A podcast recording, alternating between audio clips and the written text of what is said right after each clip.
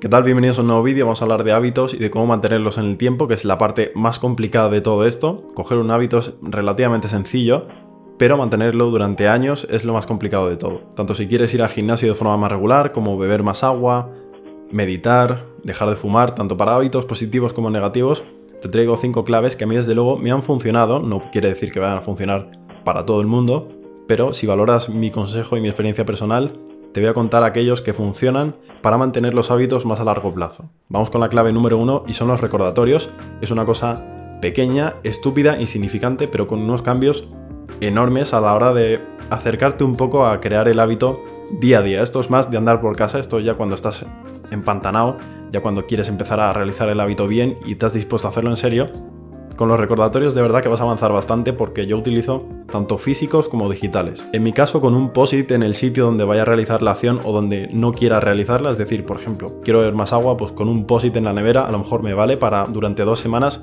recordarlo e ir pillando un poco de inercia y para todo lo contrario también, si estás evitando, por ejemplo, comer dulces, un recordatorio en el cajón de los dulces te puede venir muy bien. A nivel digital hay muchísimo para todos los hábitos que quieras, desde luego que prácticamente hay una aplicación para cada hábito que quieras hacer. Hay un montón, por ejemplo, de apps para que recordarte beber agua en el día a día, que te ponen recordatorios a todas horas. De hecho, a mí hace dos segundos me acaba de llegar uno, pero con esto eh, vale para todo. Hay muchísimas aplicaciones que te permiten llevar un seguimiento y recordarte constantemente de lo que tienes y lo que no tienes que hacer. Y vamos ahora con la clave número 2, muy importante, que muchísima gente tiene, oye, yo lo tengo claro, es que esto es súper obvio, ¿por qué me lo cuentas? Pues hay gente que no lo tiene tan claro y es el tema de modificar el entorno a tu favor para no sabotearte. Vamos a ver, si quieres beber más agua, no será lo lógico que tengas por casa varias botellas que puedas rellenar de vez en cuando para acordarte que tienes que beber más agua. Pasa igual con dejar de fumar. Si quieres dejar de fumar, no será lo más normal no tener tabaco en casa o no tenerlo demasiado cerca. Entiendo que cada hábito es un mundo, pero si modificas un poco el entorno a tu favor para que ciertas acciones se puedan hacer y para que otras no puedas hacerlas simplemente porque no puedes, es decir, no puedo fumar porque en casa no tengo cigarrillos y tendría que bajarme a la calle a hacerlo, y eso ya supone una barrera. Cuantas más barreras pongáis a los hábitos negativos, muchísimo mejor. Y cuantas más, bueno, vías de escape hacia hábitos positivos, muchísimo mejor. Digamos que para hábitos negativos hay que crear barreras y para los positivos hay que construir puentes. Al final la fuerza de voluntad hace mucho y yo entiendo que ni teniendo por ejemplo tabaco en casa, eh, eso te va a frenar para comprar tabaco. Es decir, si no tienes tabaco en casa y tienes un mono muy fuerte, soy consciente de que muchísima gente bajaría a la calle a comprar tabaco. Pero no vamos por ahí. Aquí intentamos construirlo un poco de forma lenta, despacio. No queremos que de buenas a primeras eh, pierdas las ganas de, por ejemplo, dejar de fumar pero oye, está bien que veas el esfuerzo que tienes que hacer para bajar a la calle, comprar cigarrillos y que te des cuenta tú mismo que, joder, estaba en casa haciendo cosas, haciendo lo que me daba la gana, y de repente por tener el mono, tengo que bajar a comprar cigarrillos. En tu cabeza lo puedes ver y puedes analizarlo un poco eh, cómo es la situación. Es un tanto estúpida si lo piensas desde un punto de vista más personal. Dices, joder, Nacho, ¿qué estás haciendo, tío? ¿Vas a bajar a por tabaco cuando estabas a tu mundo, a tu bola y se supone que quieres dejar de fumar. Ahora toca la clave número 3 y es que esto es muy importante también, ahora sobre todo con la proliferación de CEOs, gente exitosa y tal, es muy importante que deseches aquellos hábitos que no te van a aportar nada en tu vida y sobre todo que van a trastocarla a todos los niveles. No hablo de hábitos negativos, sino de no incorporar hábitos que aparentemente a otras personas les funciona que te cagas. Es decir, si ves al CEO de turno que dice que se levanta a las 4 de la mañana, que entrena, que trabaja, que lee, que hace flexiones, que no sé qué, luego factura 2.000 euros cada segundo tal, yo entiendo que es muy... o sea, a ti te llama la atención y dices, yo quiero hacer lo mismo que ese tío, y normalmente empezamos por copiar ese tipo de hábitos que se supone que nos llevarían a hacer lo mismo que hace esa persona que vemos en redes, en LinkedIn, en Instagram y demás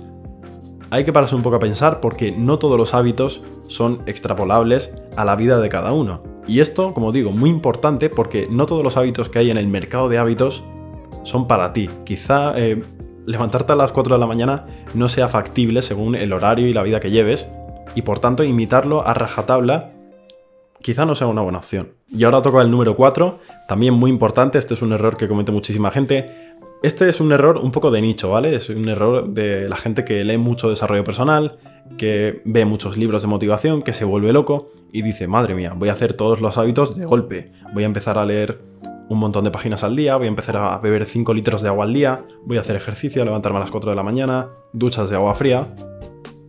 creo que es mucho mejor ir de uno en uno, aunque tardes 5 años y tengas a lo mejor tres hábitos completamente dominados, a estar un año entero con cinco hábitos a la vez y que al acabar el año estés destrozado, tanto física como mentalmente, y acabes por no querer ninguno de los que has intentado formar. Entiendo que poca gente habría intentado este tipo de, locuras, intentar hacer, montar hábitos en un año entero, pues un montón de cosas a la vez.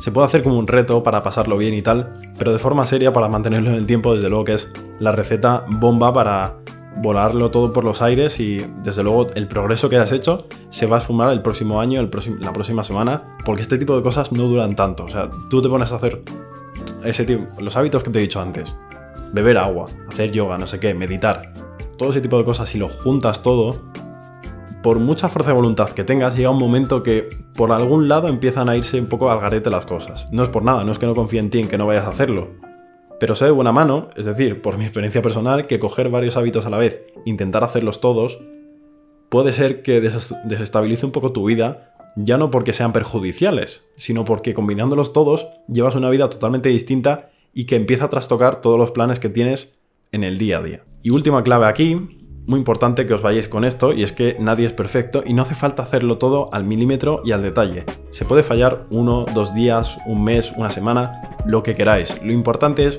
después de un tiempo, que puedas retomarlo con relativa sencillez y sobre todo que te guste lo que estás haciendo. De nada sirve coger un hábito que no te gusta, que te molesta, que estás pensando a ver si llega, por ejemplo, el siguiente día de descanso para no tener que hacerlo más. Entiendo que esto es una cosa voluntaria y que todo el mundo debería hacerlo porque le mueve una motivación de mejorar su cuerpo, su autoestima, su mentalidad, lo que sea, ¿vale? Cada uno tiene sus objetivos. Y el tema de los hábitos es a veces se lleva muy al extremo de, oye, si fallas un día, vuelve a empezar, tal, has roto la racha, eh, tu hábito acaba de destruirse por completo.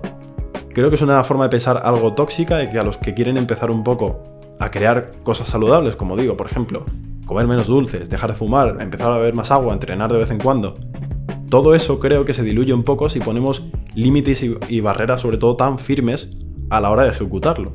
Así que sed un poco blandos con vosotros mismos y permitíos el lujo de fallar todas las veces que vosotros queráis, porque esto más que nada es algo voluntario que se supone que tiene que darte algo beneficioso a cambio, es decir, no te tiene por qué tener agobiado pensando en el día de mañana lo que quieres hacer con este hábito. Oye, es que realmente me gusta ir al gimnasio, pero lo llevo muy mal porque no lo estoy haciendo de forma correcta o estoy bebiendo mucha agua al día, pero está pues trastocándome un poco a nivel físico. Vamos a relajarnos, ¿vale? Vamos a tomarnos las cosas con un poquito más de calma, sobre todo porque, como digo, esto lo que busca es un poco tener beneficios y no todo lo contrario. Así que nada, espero que os haya gustado. Eh, si queréis algún vídeo más hablando sobre hábitos y cómo manejarlos y cómo formarlos, es un, un tema que a mí desde luego que me gusta pero entiendo que no a todo el mundo le interese, así que si queréis algo más en concreto, lo podéis poner aquí abajo en los comentarios. Así que nada, gracias por ver el vídeo, tienes este vídeo en formato podcast en Desde Cero Podcast, por si quieres escucharlo. Como digo, gracias y nos vemos en el siguiente. Chao.